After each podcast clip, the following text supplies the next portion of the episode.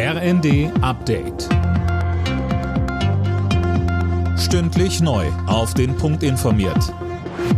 Ich bin Mia Hehn. Guten Tag. Einen Tag nach der tödlichen Attacke in Jerusalem hat es dort erneut Schüsse gegeben.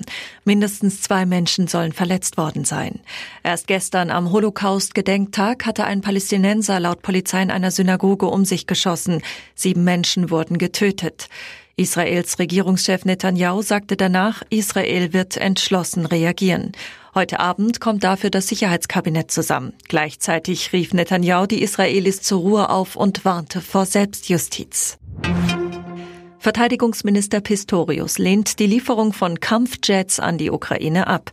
Er halte das für ausgeschlossen, sagte der SPD-Politiker der Süddeutschen Zeitung. Mehr von Colin Mock.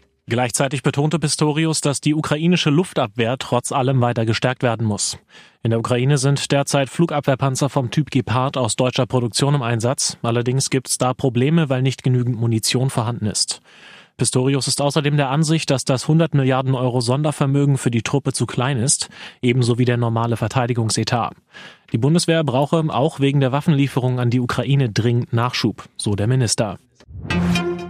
Das von vielen lang ersehnte Deutschland-Ticket kommt ab 1. Mai. Darauf haben sich Bund und Länder geeinigt. Das 49-Euro-Ticket sieht allerdings etwas anders aus als sein Vorgänger. Im Gegensatz zum 9-Euro-Ticket soll es ein monatlich kündbares Abo geben. Man muss die Karte also nicht alle vier Wochen neu holen.